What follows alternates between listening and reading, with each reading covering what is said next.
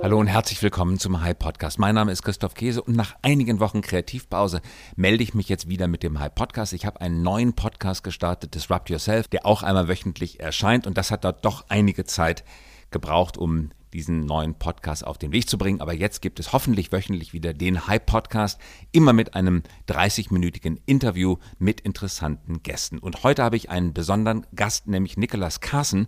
Er ist der Global Editor von Business Insider aus New York. Welcome, Nicholas. Oh, it's my pleasure to be here. Great to have you. You just came in from New York. I did, yes. I, I flew in. Actually, my wife and children were visiting Berlin as well as meeting with uh, lots of interesting people in the city. And you are the global editor of all Business Insider publications, which are? Which are Insider, which is our big general interest in news and lifestyle publication, and Business Insider, of course, which is the number one in terms of reach business publication in the, in the whole world. And together we are the, the fifth largest news publication in the United States, right between the New York Times and the Washington Post. How many unique visitors do you have? So globally, 120 million. In the, in the United States, 80 million people read us. Uh, that is 120 million. That's right.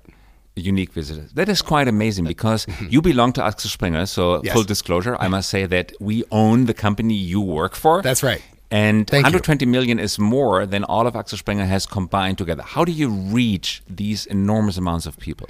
Yeah, I mean, I think it's it's it's been ten years, and so from the beginning, we focused on, um, you know, we are a media company that is based around putting the reader first, and what that means is sort of understanding what they are really interested in and doing more of it and less of what they're not interested in. Like what? And- and, Can you uh, give us an example? Sure. Well, I mean, so for example, um, we, we will we will go ahead and, and talk about you know our, our most popular story last December I think was after the, the tax cut. How do the tax cuts affect you know your your take home pay this year and what what does it mean for you? And but instead of telling the story in sort of a dry fashion, we would tell it in like bullet points and, and just kind of get the, the details out right away. Um, additionally, we we have uh, put a lot of emphasis into visual storytelling, and so we have these uh, stories which are these long uh, video, excuse me, uh, ph photographs and short sentences, kind of narrating someone's trip. So we sent a reporter, you know, uh, last uh, early in the summer. I, I think you'll remember that uh, there was a big controversy in the United States around the immigration policy, where parents were being separated from their children when they were crossing the border. And so we sent a photographer down to the border, and um, where whereas what you might get from an, a, a a print magazine or a newspaper is a long article about it. And, and by the way, we we write those, we publish those. What we got out of our reporter was a um, pictures and images coming from the border, showing exactly what was going on down there and what it was really like, even being a farmer who lives on the border and things like that. So, what I tell, uh, sorry for going on and on, but what I tell every uh, journalist who comes and works for us is to picture a Venn diagram in their head. And so, what I think, what I tell them is that one circle in that Venn diagram is the passion of the audience. Uh, what what is the audience really excited and interested to learn more about? And then the other circle is what is that storyteller, what is that journalist really passionate about? What do they find? What what do they get more energy going back to and doing more of? And then in that overlap, where those two circles overlap, that's their job, and that's the job. That's oh, that's my job, and that's the job of everybody in the newsroom. And so and so I think that that's a that's something you can do in digital that you can't do as much in, in other in other uh, publications. Now, Business Insider has been criticized for being mid-market. In order to have, to reach 120 million people, you need to be so popular that Yeah. maybe you have to compromise on quality. What's your take on that? Do, do you compromise on quality to reach more people? We do not compromise on quality. I I you know I think that sometimes you know we, we talk about maybe people being a little snooty about what, what might be in Business Insider, but we we have fun. So we have a we have a uh, a, a voice or a style that we we characterize in an acronym. Uh, the acronym is not a very uh, great sounding acronym, but it's useful for us, and it, it's it's called SHAF. Chef, spelled like Uh. S H A F. S C H A F F F F. So Okay, it's a what- very what does it stand strange, odd acronym. But that stands for smart, conversational, helpful, accurate, fair, fast, fearless, and fun. I think I got it all out there. And, you know, sometimes I think people will see things we do and they'll be like, this doesn't seem like it belongs in a business publication. And to us, that's exactly why we succeed because it's fun, it's fast, it's something, you know, that maybe you wouldn't have expected from a business publication years ago. But that was actually one of the founding principles of Business Insider, which was just why can't business uh, why can't business news be as fun as sports journalism or political journalism or all these other areas? Why do we have to be staid and so conservative in the way we write? You know, small c conservative, and why can't we have fun and, and kind of talk about what people are actually talking about? And so I think do, some, do you need to come up with clickbait just to attract more visitors or that, that's a that's a that's a criticism we'll hear. Uh, clickbait. I, I have a strict definition of clickbait. Which what is, is clickbait? For me, clickbait is something where you click it and you're unhappy that you clicked it because you got something that you didn't expect to get. Um, you, you know, the headline promised you one thing, maybe some sort of like emotional, you know, evocative story, and you clicked it, and it turns out it's just a disappointing little blog post or something like that. Um, so when so when we think about our headlines, yes, we want our headlines to sell the reader on our story, uh, but we want them to be thoroughly and totally satisfied when they come through that story and they get they get exactly what they were expecting. And so uh, sometimes I think critics of the media will say, oh, that's cl- clickbait because it's it just pulling me in so much. Well, it's like, yes, precisely. It is pulling you in so much. That's exactly what we wanted it to do.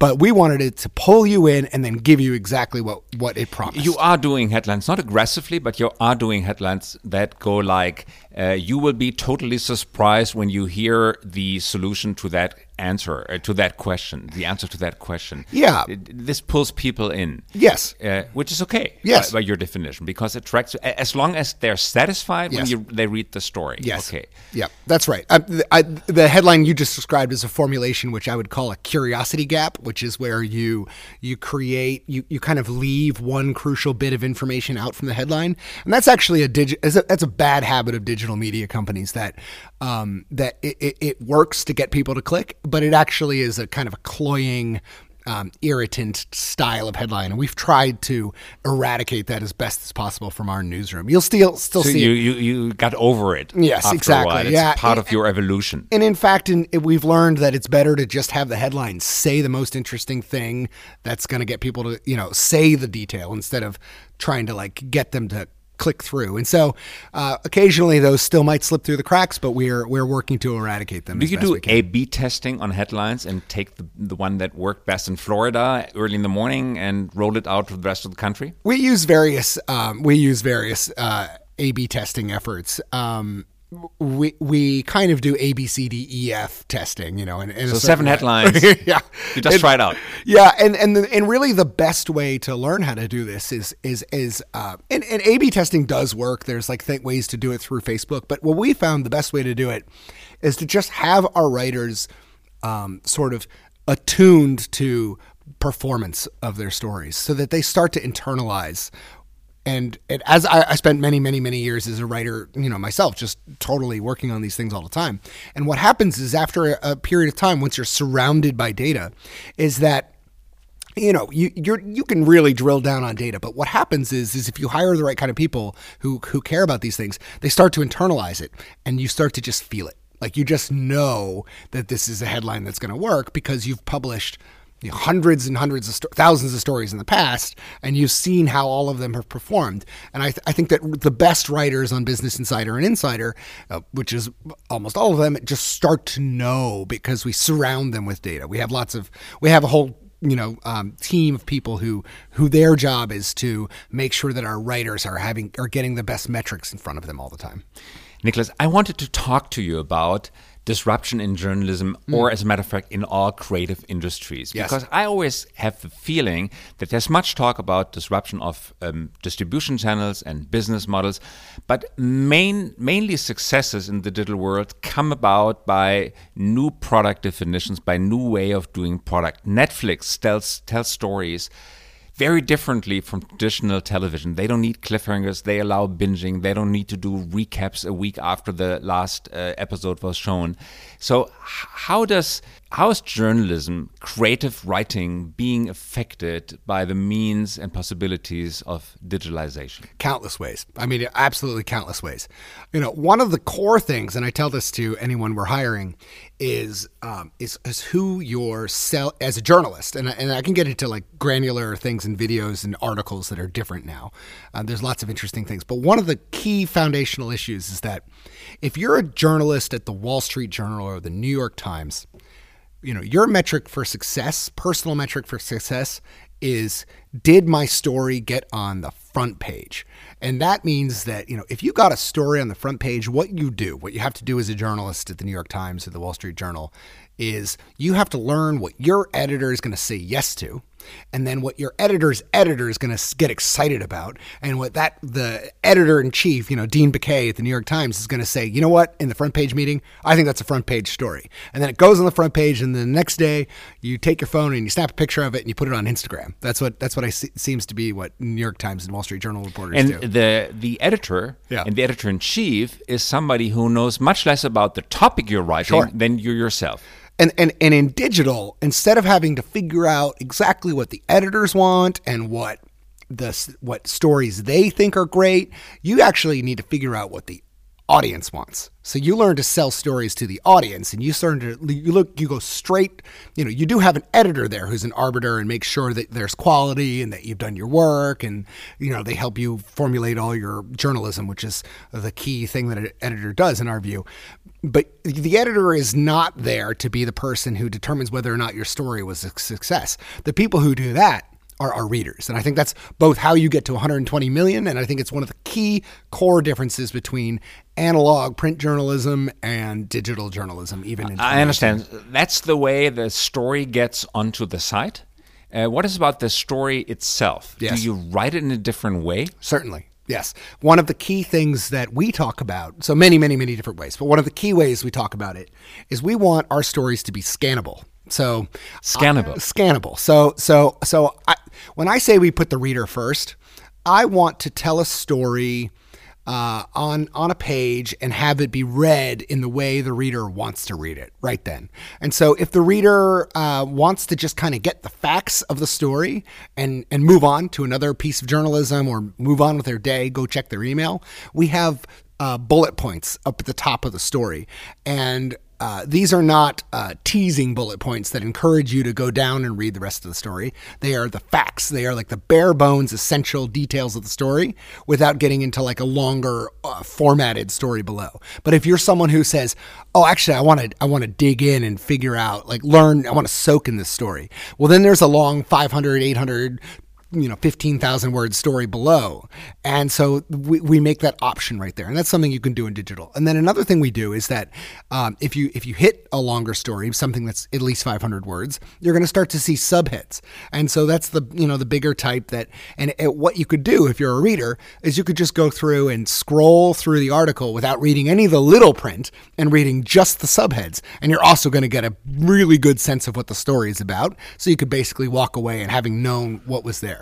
And we do the same thing with photo captions and, and so on. And then, of course, video is a whole different realm. And I'm happy to talk about the difference between television video and, and the video we, We, do. we come to that in a second. Great. Before we do that, let's talk about the width of the publication. Yes. Newspapers are said to be 100 miles wide and maybe one mile deep, Hmm. and uh, verticals on the internet can be much deeper and less wider. That's right. So, do you have room and do you encourage story to be very, very specific?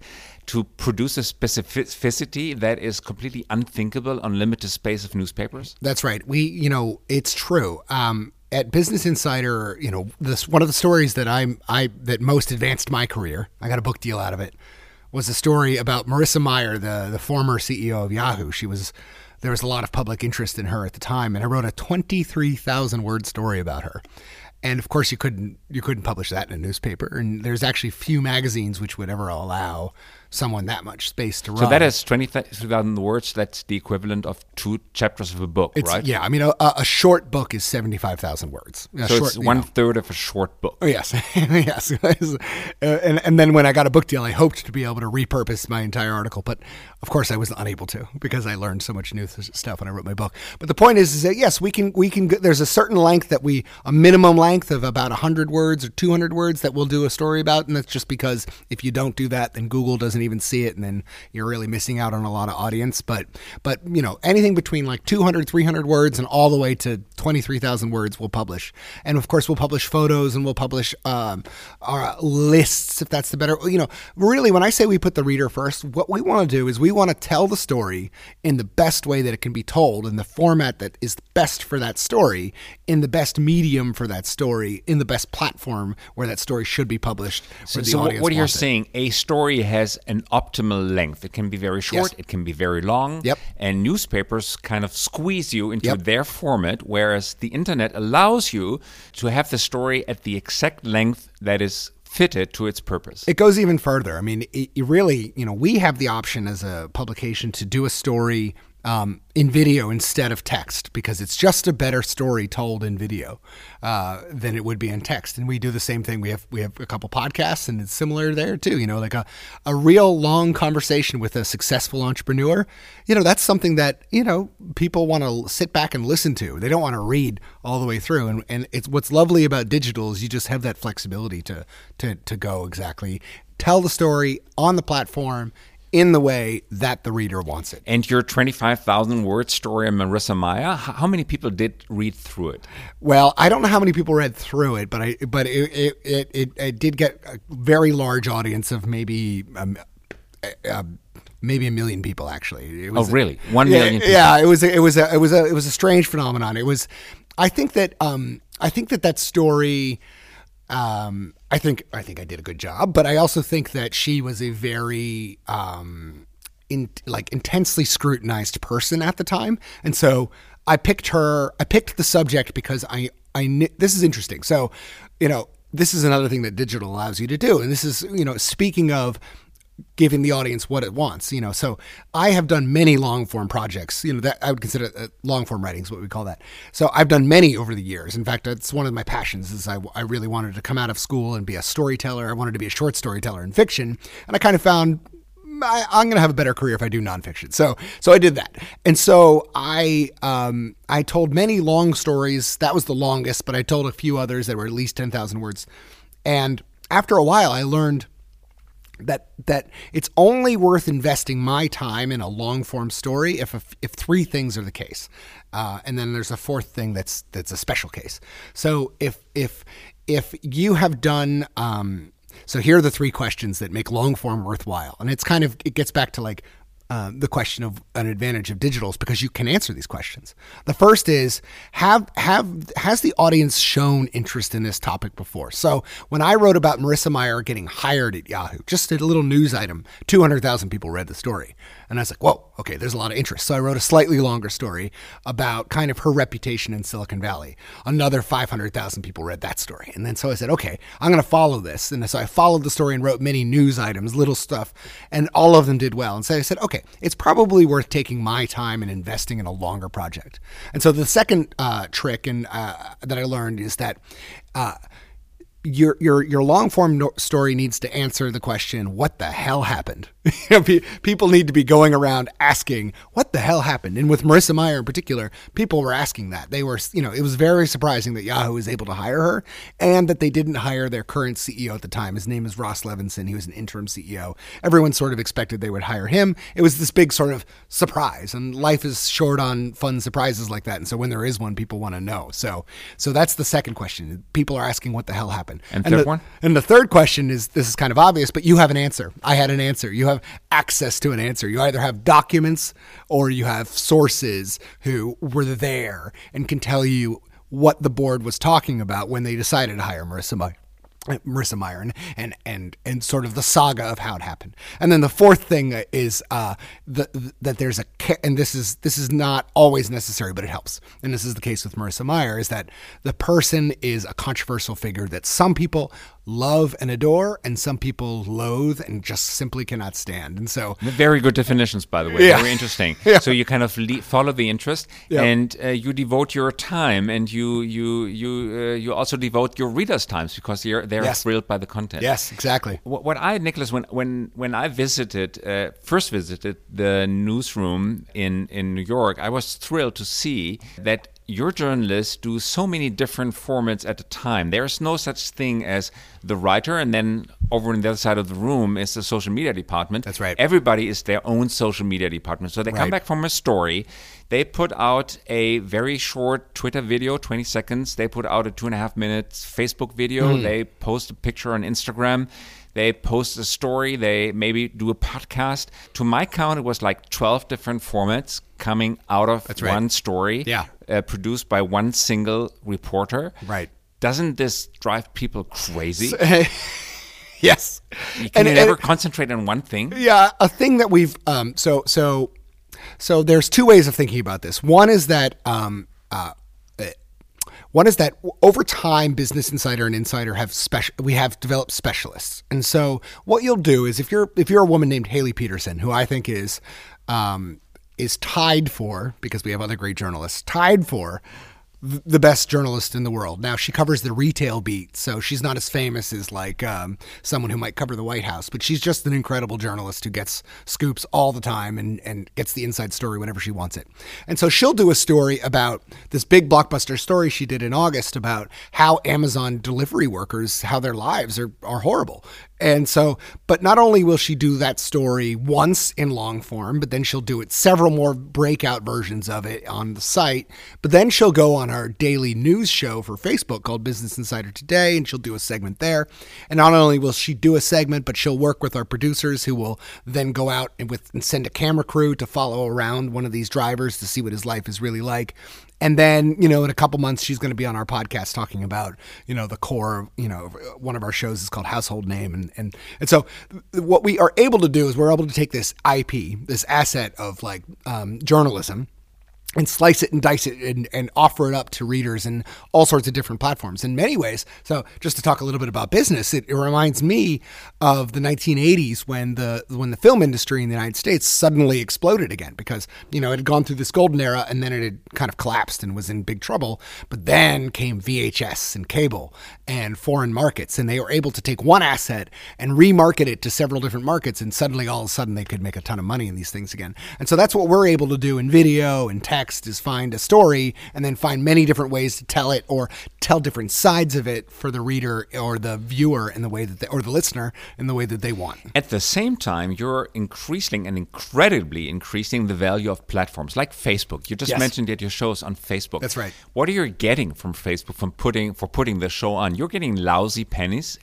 Well, no, actually, I can't get into the details because this is a public. I'm happy to share after this, but Okay. but but, uh, you know, as, get as more a than colleague, let me assure you that Facebook is uh, is very generously. I, generous is probably the wrong word because we're doing hard, good work, but they're funding the show with us. so it's not simply No. monetized by selling advertisement around. So it. Facebook went out and did a smart thing. They they um they they they launched Facebook Watch about a year ago, and maybe a year and a half ago now. And they earlier this year, uh, Campbell Brown, who runs their news division and runs their news partnerships, decided she really advocated like, look, if we're going to have news here, we're going to need to go out and, and offer media companies some funding to make sure that they're also they're able to do some high high high quality programs for this for this platform. And so they went out to partners. They went out to us. They went out to Mic. They went out to CNN. They you know we we, we compete with uh, CNN and Fox News and ABC News and BuzzFeed, uh, and of course, well, no, I guess I shouldn't say of course. I'm delighted to report that our show is the number one news show on Facebook Watch. But at the same time, it is nice to have really qualified competition out there. It's really exciting. So okay, Facebook so in- what, what you're in saying is regard big is- platforms kind of evolved as well and moved into have. understanding Yes. that They could do better. content needs to be what? they could do better. They could always do better. They they have begun to understand that But they've they gone away from just stealing it. that yes, they have begun to understand, um, and I and, and they have begun to understand that they they're the cable box of of 2018, and they're not going to get good cable channels if they're not paying the carrier fee. You know, to try to make a long metaphor. I mean, there are companies in the United States, you know, CNBC, which is somewhat of a competitor of ours, I believe they profit 400 million dollars a year because cable systems all over the country pay them carrier fees. You know, so Carrier fees is they collect like between fifty and hundred dollars per household, which So- is incredibly yeah, expensive. yes. Here in this country, it's much much cheaper. It's very hard Oh, to ah, okay. imagine, but in the Yes. United States, a household is easily paying fifty to hundred dollars for cable That's fees. right. Yeah, And up to these- two. I mean, to two hundred dollars. I mean, up to uh, two hundred dollars. Yeah, okay, and these yeah. cable companies pay to content producers in That's order right. to So put it's, their it's, it's actually it. it's an incredible and incredibly diminishing. It's a it's a business that's still great,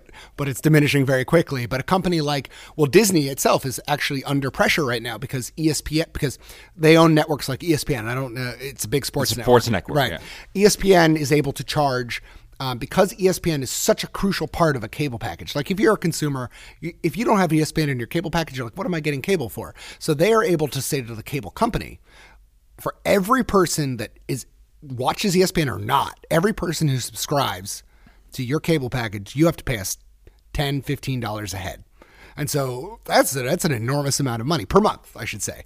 And there, how many cable households in the United States? Like Oh, eight- 80 million? I, I don't know. You you might know better than me. It sound that sounds right. That sounds like the right factor at least around that around that level. So So this is huge money.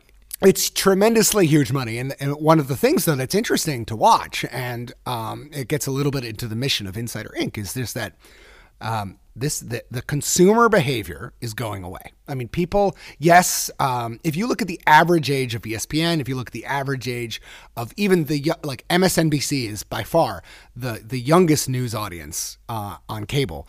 You know, it's it's it's well over fifty. You know, so these people who are watching these programs are older, and if you turn it on, it feels like stepping back in time. As a as a person who I, I don't watch much cable news, when I do turn it on, I'm shocked by what it's like. It's it's just it's like I, I think of it as pre-roll after pre-roll after pre-roll. You know, when you watch digital video, if you get stuck with a 15 second ad, you you get a little frustrated. you Yes, know? and so what you're saying is linear television is for older people It is. mainly. Yes. And non-linear is for younger people. Yes, so you're right. with the future. That's audience. right. Yes, You're with the Yes, future. Yes. What, what about advertisement? I, I think the last number I heard was there was something in the vicinity of eighty billion dollars still in television advertisement. Yep.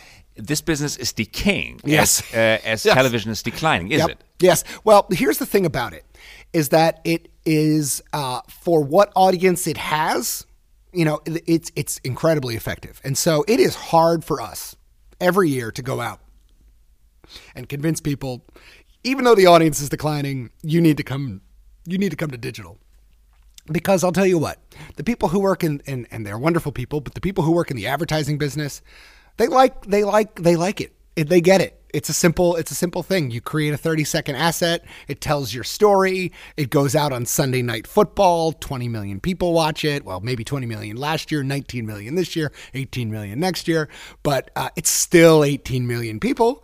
And so it's simple, it gets the story out there, it gets it out at it's massive scale and it does it and this is really important in a moment you know like uh, digital advertising kind of like in a in a way filters out into the world but if you do a big advertisement right Everybody sees it. everybody You're- sees it right now Famous, and your mother calls you and says, "Congrats that's, on that." that's right. That's Yeah. right. And so uh, the, the business is, and it's also run by older people, of course. And so, you know, but what I tell the team is I tell the team that um, when I want to, when I want to feel inspired myself, um, what I think about is Insider's mission is to build sustainable journalism at scale in the 21st century. Because because here's the thing and I don't know if this is as true in Germany as in the United States but I tell them I, say, I challenge them I say think of a of a of a important prestigious news brand.